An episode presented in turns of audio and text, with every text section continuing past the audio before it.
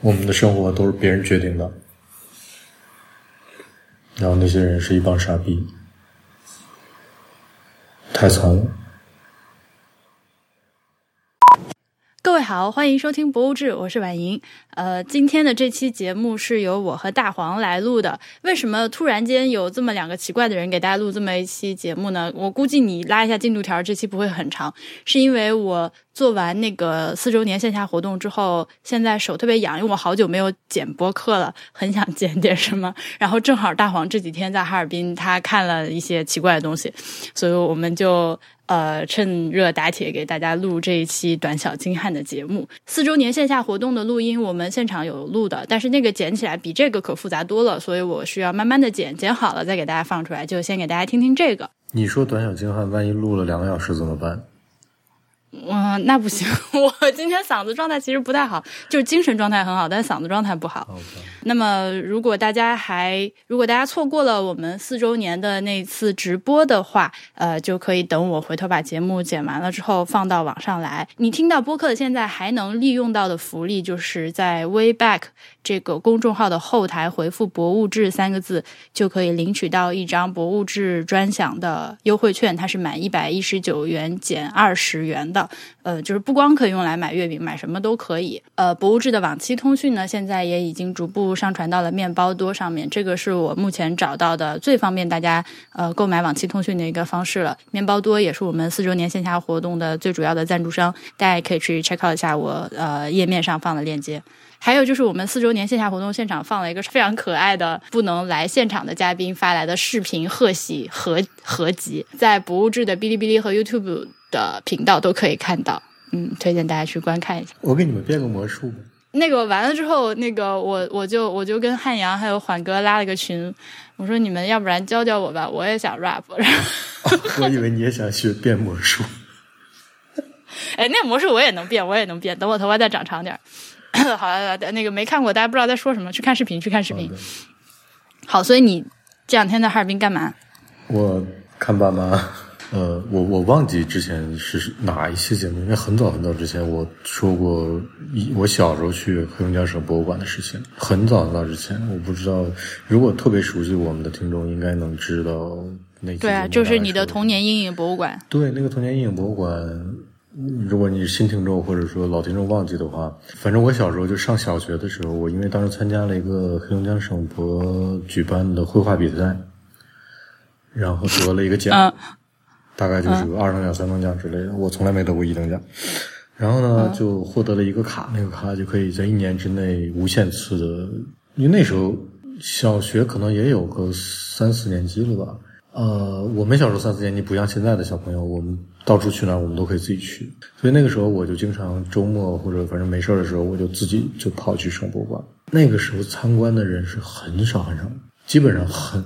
有绝大部分时间，起码一半时间以上是那个馆，我目之所及的大厅、展厅里面，就目力能够穿穿过的和我已经走过的我空间感知过的展厅，就只有我一个人。全馆可能只有两三个工作人员，就分布在非常散落的分布在馆里的某个地方。然后对我造成童年阴影的就是它有一个，我现在觉得是靠右侧的走廊。靠右侧的走廊是一条通道，一直从通向大概二三十米远的那么一个地方，里面是展展的是一些呃明清的瓷器，应该是。那这条走廊的左侧就是一个一个的黑箱子，进去之后就是动物的标本，而且那个动物标本是是非常密集的布置的，就模拟自然环境的，比如说有冬天的动物，就是雪中森林。还有那种河边的，还有那种夏，就是夏天的林木非常茂盛的那种环境。它是一个一个黑箱子，就你等于是说一个一个凹字形，你可以这么理解。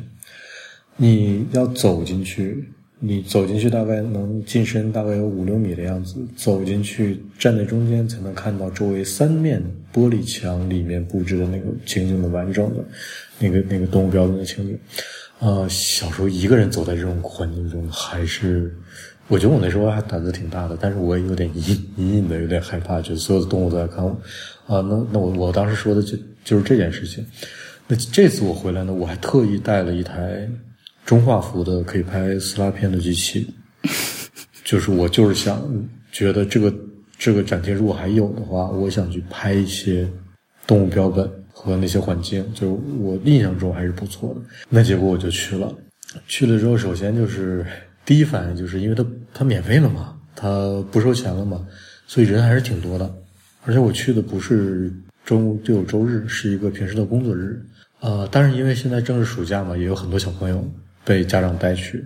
那免票的话，那也不能说是因为免费人多，但是确实人是挺多的。我进去之后就觉得不对，气氛不对，因为我小的时候进去的时候是那个楼，我想先说一下，它是它大概是一个打着街角，是一对一个在一个街角，它它那个街角本来那个属于一个那个转盘道，转盘道我我不知道全国是不是都这么说，反正我们就说转盘道。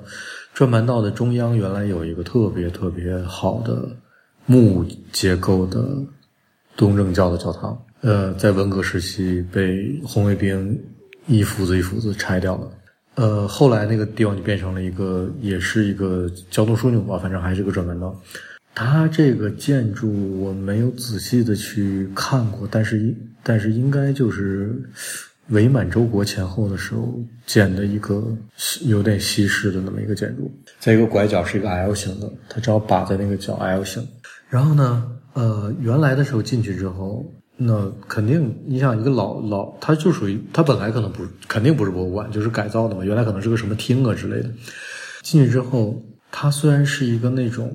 很老式的那种办公场所的公共建筑的大厅，但起码墙都是白的。那木质的那些可能墙角啊、踢脚线啊、墙面的那些木木头的东西，这起码还是木头的。大家都是本来的状态。我这次进去之后啊，标语、各种展览的海报，那当然安检设备是肯定会有了，然后各种什么旁边。就本来是可能是很小的展厅，也可能是办公室的地方，现在都变成一些什么莫名其妙的，不知道是什么省省美协或者是哪个老艺术家的一个自己的一个小展厅，就这种感觉。原来的时候是进去之后，右边是右手边是一个检票和买票的地方，再往里面走，左右两个楼梯。左边的楼梯上去，我记得是历史厅；右边楼梯上去是自然厅。这两个现在还没有变，就还是这样的。但是呢，就是我真的我走上去之后，我走进历史厅还好，我就我觉得走进历史厅的时候，我就感觉那可能就是我不知道，其实我不知道是其他省的省博物馆在经历过最近一期这一波改造之后是什么样子。我我有个预期，但我觉得黑龙江经济现在搞得这么差。它能改成现在这个样子，也就还凑合吧。它大概是个什么状态呢？就是它的墙也不是素的，就是不是像正常的博物馆，我概念中的博物馆、美术馆那种很素净的墙。它会有一些，比如说它它那个清代的东西，它的墙就会印一些那个清代建筑的莫名其妙的，比如剪影啊。或者说线描稿啊，在那个墙的背景上，然后前面是一些展柜，展柜里面是各种各种小东西，但是那个展柜里面还是干净的，就我觉得这点还还还好吧。但是我到自然自然厅那边，就因为黑龙江是会出土恐龙化石的嘛，和一些猛犸象化石之类的这种东西。原来那个展厅就虽然也也也也挺也挺糟糕的，就古早的展厅，但是就像我说的，起码墙还是白的，一些东西都很简单，但是实那个东西还是还是在在的。但是这次我进去，我真的我我走了两个厅，我都差点要哭出来，太惨了。他现在的展厅变成了恐龙的那个骨骨骼的展厅，呃，变成了墙面是那种模拟的山洞或者是山崖的那种质感，然后地面莫名其妙的本来的那种。我忘记原来原来可能是木地板，原来应该是木地板，我记得。呃，因为原来是个办公楼，它应该是木地板。它现在变成原原来是俄罗斯商场。好，那那反正结构是差不多的，就是那种小房间小房间，后来又扩成一个大房间的博物馆。现在它变成就单说恐龙这两个厅，它变成地面上莫名其妙的罩了一层那个这个大概是半米见方的那种玻璃，一块一块拼成的。模拟我我我理解他的意思啊，大概是要模拟这原来地面底下是个恐龙骨骼的挖掘现场的感觉，就上面是玻璃，下面是土。嗯，我懂。嗯，那不少博物馆都是那么干的，其实。对，再往前走，它竟然直接过渡到下一个厅，下个厅变成了一个有点像恐龙探秘那种感觉，在旁边又放呃恐龙的那种那种那种电影，模拟恐龙时代的电影，然后又声光电，地面就突然由这种玻璃的铺砖的，也不算砖吧，反正就是玻璃铺的这种地面，直接过渡成那种像是旅游景区的那种特别粗糙的那种木条，很厚。就就就有点像模拟那种什么，就是呃，夺宝奇兵过的那种，到一个一个山涧之间要过那种木桥。OK，那藤子拉起拉拉拉藤条那种木桥，下下面一个一个厚木板，直接模拟成那种地面，特别特别脏，可能也不是特别脏，但那那个质感就黑漆漆的，就你就看不出来，就觉得特别脏。然后接下来到下个展厅，又变成稍微正常一点的那种，我们平时见到那种砖石地面。怎么这么惨啊？惨极了！我告诉你还，我再说我再说一下，就是到砖石地面那个展厅，那那个展展厅惨到什么程度？就是它那个展厅，我现在回忆起来，就是我原来说的那个，呃，你要进去一个一个动物模动物动有动物模型的那些小展厅其中的一个，那个展厅变成了一个儿童活动区。那个儿童活动区惨到一个什么程度？就是它很像那种就商场里面的淘气堡。你想，原来如果是商场的话，不管是商场还是办公楼，它层高都不会很高的，也就四米，四米多一点，最多了。那个淘气堡旁边是一个城模拟的一个小城堡的样子，然后那个城堡的尖儿都要顶到那个天花板了。更惨的是，这个地方被封起来了，暂时不用。看起来旧到什么程度？你可以想象，就是淘气堡那种质感的儿童活动的大型设施和墙面之间有一个大概五厘米厚的距离，那个地方黑漆漆的，因为那个地方非常容易积灰嘛，就是那种黑漆漆的，墙面也是黑漆漆的，那个淘气堡的表面的那那个那个破木破板子。表面是白色的，也是黑漆漆的，两个凑到一块儿接缝那个地方，因为风的原因，那个地方两边的黑都到那个地方结束了，突然出现一条白。你这细节，啊、真真的就是因为那个画面让我让我太太难过了。然后我就我就问旁边一个年龄看起来比较大的工作人员，我说这里这一排这排走廊就就是那一条走廊，我说这条走廊原来是有。一个一个可以进去的盒子，那盒子里面是各种动物标本的。那个空间还有吗？或者去已经被安排到别的地方了吗？然后他就说啊，标本室啊，那就是旁边的那个，旁边的那个标本室，就是那个木木地板的那个地方，木板木木板的地方，那个就是中间还有个桥。桥两边非常可怜的放着几头野猪和鹿，就可而且是完全暴露在空气中的，嗯、跟我原来见到那个东西是完全不一样的。就是原来那几个盒子里面大概有几百只动物，现在就只剩下这么不到十个大型动物，可能没有十个，可能只有五个。然后我就特别具体的又跟他描述了一遍，他就说啊，那那些早就没有了。我说是改建之后没有的吗？他说是改建之后没有的。那我问那是什么时候改建的？有十年吗？他说没有，可能就。几年之前改建，在我的概念里，还有一个什么问题呢？就是因为我知道要改建这个项目要花掉多少钱，我也知道，我大概也知道这中间有多少钱是流向了不应该流向的地方，所以我就觉得特别特别的痛心，就是一个这么大的花销，把一个原本说虽然没有太好，但是起码还正常的博物馆，改成了现在这个样子。我这真他妈的！我现在只能想象你脸上的表情，就是那种痛心疾首的表情。我就面无表情，我因为我我那个相机特别特别沉，可能有四五斤那个样子，一个中画幅的相机，你想想，我就一路端着那个相机，一个手端着那个相机，有的时候累了我还换个手，一路这个馆走下来，我一张照片都没拍，就太他妈惨了，怎么会这么惨啊？因为我我虽然没有去其他的省博看过，但是我我起码看到照片，就有的省博做的还是挺好的。是的呀，是的呀，怎么怎么？哎，我的天！你说吧。我我是嗯、呃，我想想看，我是大四那年去的，二零一零年，呃，所以我应该是比你小时候记得的新，对吧？但你比你前两天去的旧的这样一个状态下看的。对。对我那个时候就觉得非常皮，我我还是本科大四的时候，就是还没有学任何博物馆相关东西的时候，当时去着好。那你那个时候，你看到我说的那个没有，都是模型，也没已经没有了，是吗？也可能是我没看到，反正我没看到，一点印象都没有。哦、嗯，我觉得如果是有你说那东西，我应该多少有点印象吧。但是你去过恐龙的那一次？也去过，去过。看到了恐龙，就我但是恐龙那个展厅当时就特寒碜，特寒碜，那展柜都是。就那种普通玻璃，然后里面也全是灰，展标也做的很差，然后有那种。那我觉得，那我觉得你去的时候已经经过过一次改造了。应该是的，嗯。然后还有一些就是什么，我就记得一个是化石展厅，还有一个是就是满清的服饰和生活的一个展厅，其他我都。那已经改造，那那个时候已经改造。一点印象都没有了，而且当时就觉得运营的也挺差的，就什么都灰扑扑、脏兮兮的，然后工作人员态度也很不好。对，而且咱们他们现在还加了一个什么内容呢？就是呃，俄国人在哈尔滨生活时期的一些文物和展览。这个要做好了的话，那是很好玩的。对，是很好，但是首先就是做的不太好，另外一个就是，其实我觉得有一点卖旅游商品的那个意思。OK，我刚刚在那个黑龙江省博物馆网站上看到他们要搞新馆了，唉。最终将新馆地址确定为哈尔滨市太阳岛月亮湾（括弧省科技馆北侧括弧完）地区景贝路与哈黑公路交汇处西北向，总占地面积为十二点五万平方米，建筑面积近五万平方米。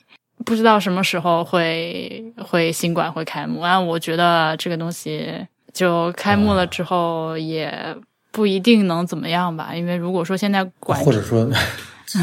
但就作为一个黑龙江人，我我是能够大概能够想象到，去太阳岛好去吗？就如像我刚描述那个地方，你知道在哪儿吧？我大概知道，嗯，好去好去，不难去。OK，嗯，叫个车的，嗯，嗨，只要交通方便就还好，反正这效果图看着我是觉得挺普通的。我我我看一眼，我看一眼，我操，这是什么东西？啊！哎呀，钱呀，这都是钱呀，多少钱呀！我的天呐。那一次性单项投入建设资金五亿元人民币，是建国以来我省一次投入最大的文化建设项目。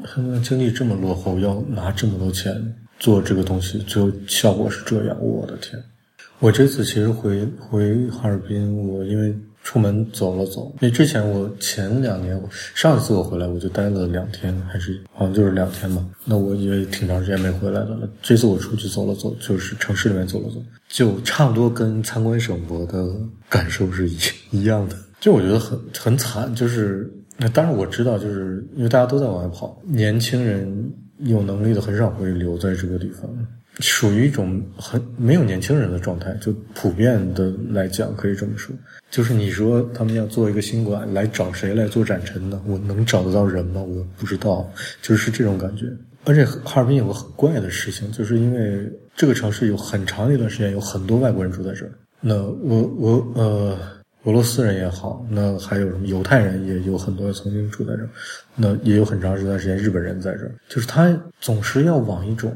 欧陆风情上靠，所以它的现代建筑就有的时候就搞得不伦不类的。那种不伦不类是，比如说现在它它的新火车站也已经修好了。我昨天路过了一下，我看到那个我也有有点崩溃。就是大听众可以到网上去找一下哈尔滨新火车站长什么样。我觉得那个崩溃都我都不用解释为什么崩溃。就你是个二零一九年你要做出这种设计，你得给我充分的理由。让我来搜一下图片，感受一下。哈，这什么鬼？我觉得没有理由。我觉得没有理由，狗屁，这什么东西？喂，为什么？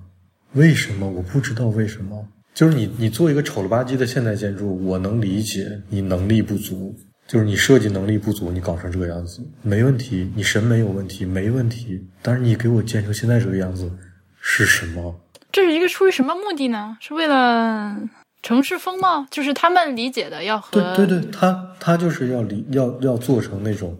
东方小巴黎啊，这个概念大概就是这样。然后更更更更让我难受的是什么？就是很多地方在翻新，在翻修，但是呢，翻修的那个材料和那个施工质量还不如没翻修之前。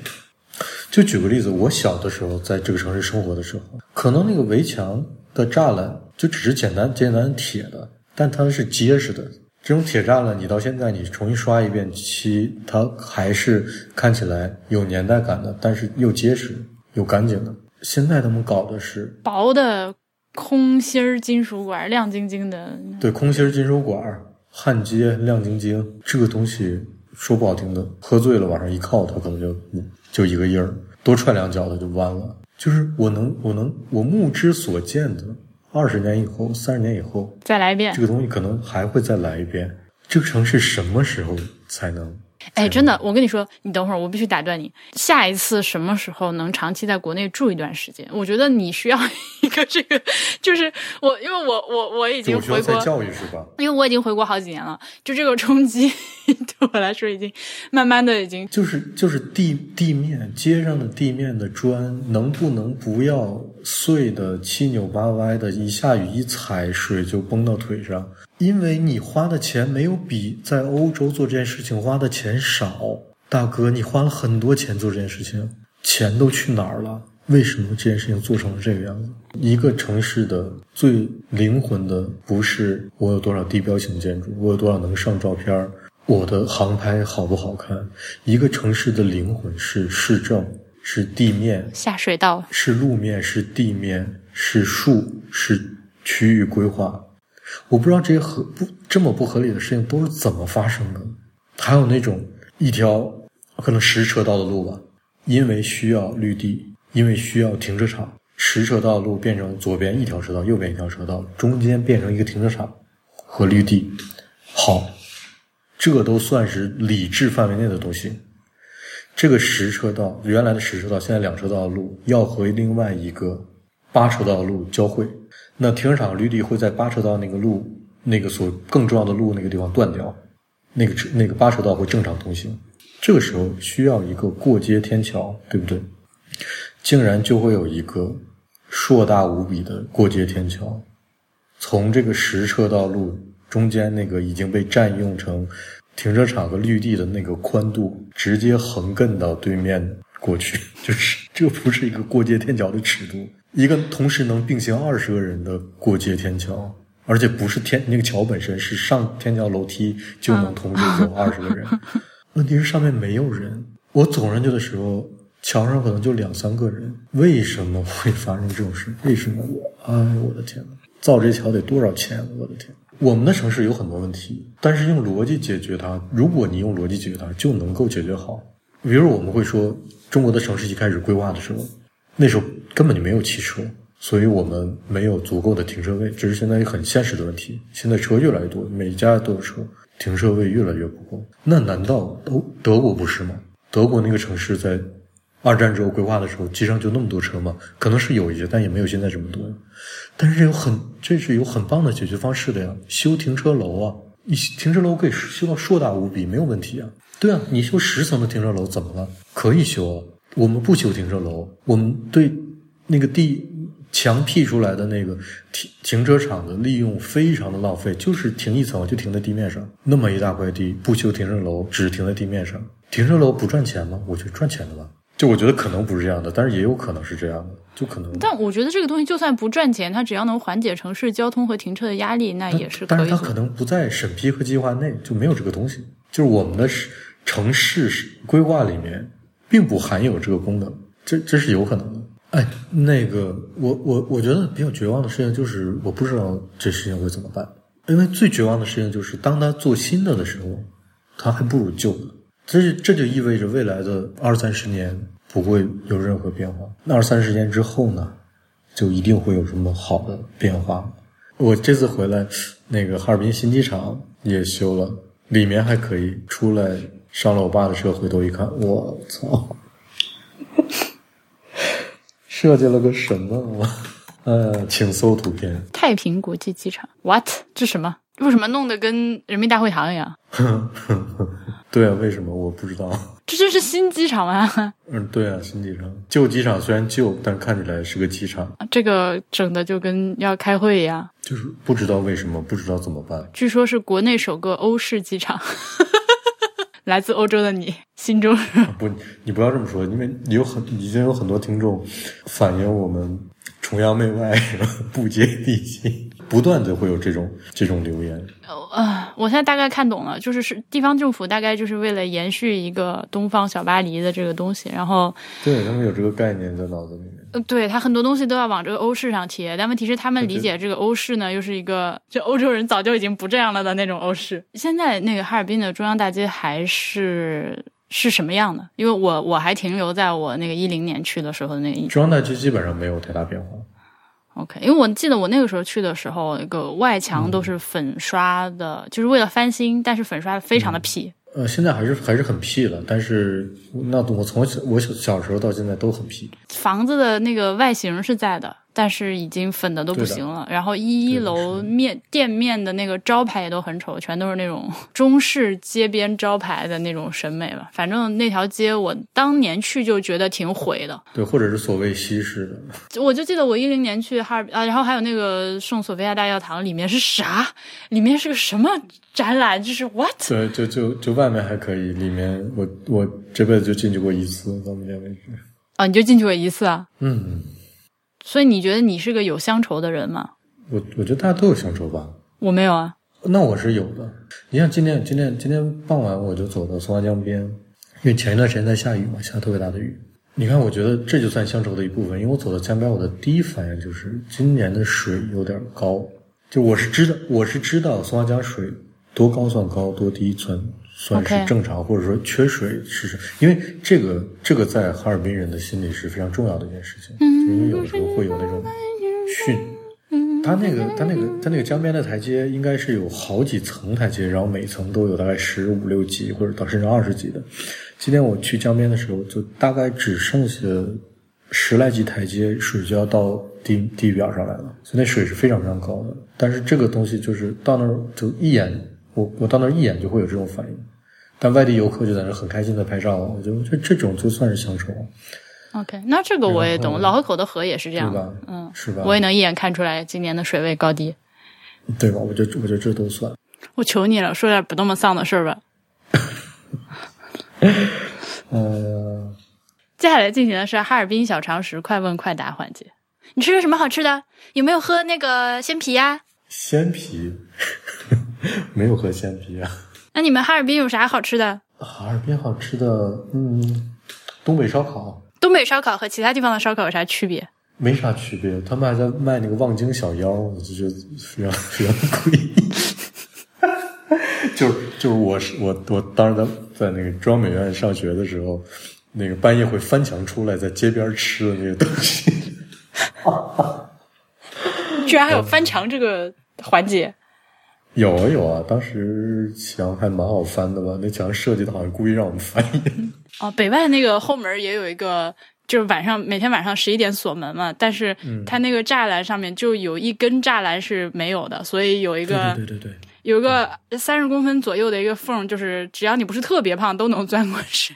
然后那个那个地方永远没有人来修，就是感觉就是留给同学们钻墙用的。对对对，然后或者或者有那种，就最开始望京的，现在望京好像是。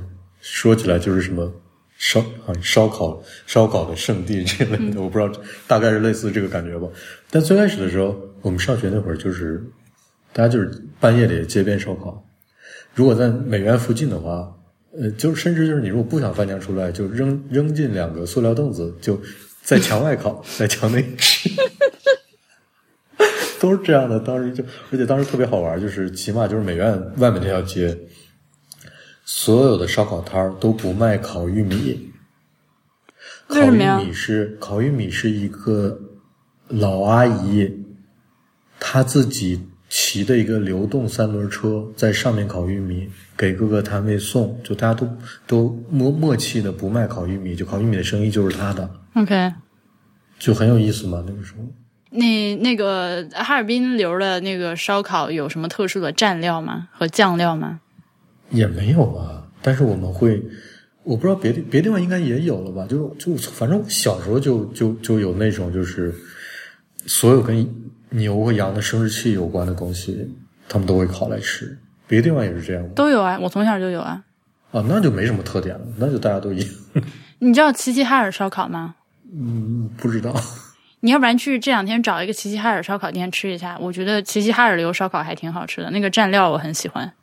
是吗？好吧，我看有没有机会，就没了吗？就哈尔滨那个，如果如果我们有那个听众想去哈尔滨玩的话，你会推荐他去哪里玩？哈，先先先去黑龙江省博物馆接受一下灵魂的拷问，然后呢？然后呢就我也不知道，就中央大街去走一走，然后江边溜达溜达。啊，现在还有什么？就是什么？呃，马岩松他们做的新歌剧院。远远远处拍照还可以，近处糙的不行的那个歌剧院，看到照片了吧？看到了，这怎么和扎哈在长沙的那个那么像啊？对的呀，他们就一个流派的嘛。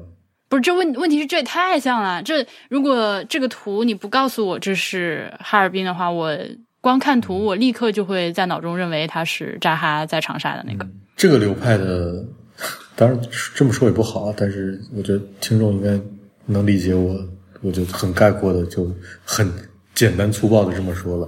就这个这个流派的设计，所看起来好像蛮自由的啊，就是什么造型都可以用，但是。其实落实到功能上，它的手段还是很少的，所以大家做的它有的时候就会很像。所以还有别的吗？有没有什么可以买的？什么红肠、大列巴、可瓦斯什么？你能你能推销推销你的家乡吗？就是这些你说的这几个都可以买。红肠有分吗？就是有哪个比哪个好吃吗？也没有，但是呃，像我们这边会有几个。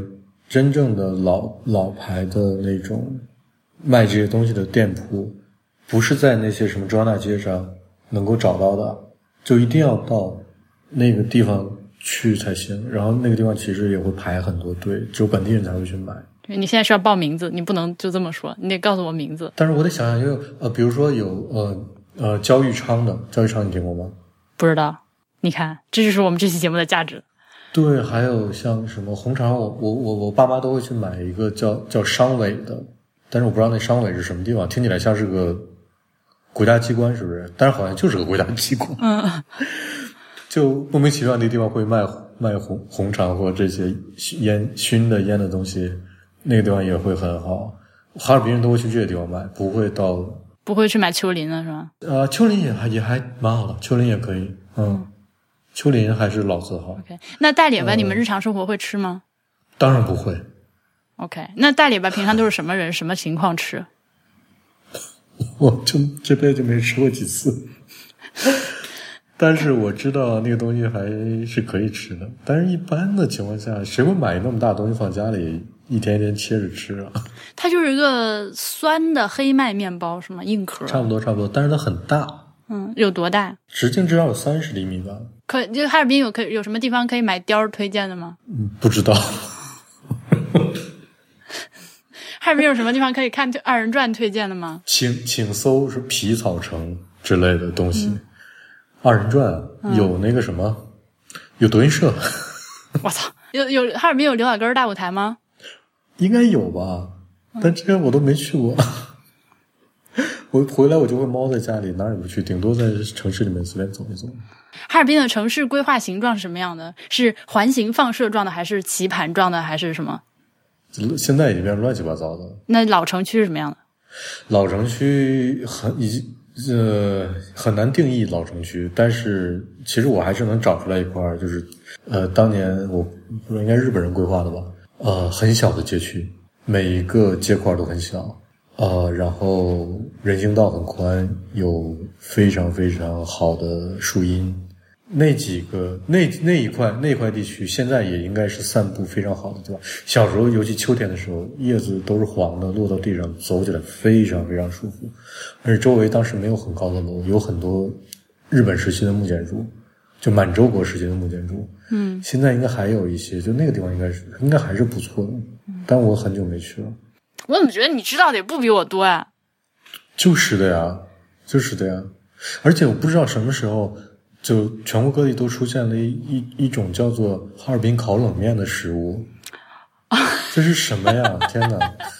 我不知道，我在哈尔滨起码长到二十岁吧，从来没吃过哈尔滨烤冷面。那你现在知道烤冷面是啥了吗？我还是不清楚。我操，有点好吃的，你可以尝一下。有意思的事情是在哈尔滨会出现那种叫做哈尔滨烤冷面的摊位，这就很怪了。因为你如果真的是本地食传统食物，你就写烤冷面就行了，对吗？对的呀。他会写，他必须得写哈尔滨烤冷面。就。好，我们终于把这个气氛挽回了一点，没有那么丧。然后我们在这个失败的哈尔滨快问快答中结束本期，说是短小精悍，但也录了录了一个小时的节目。是的，嗯，我们下期再见，大家拜拜。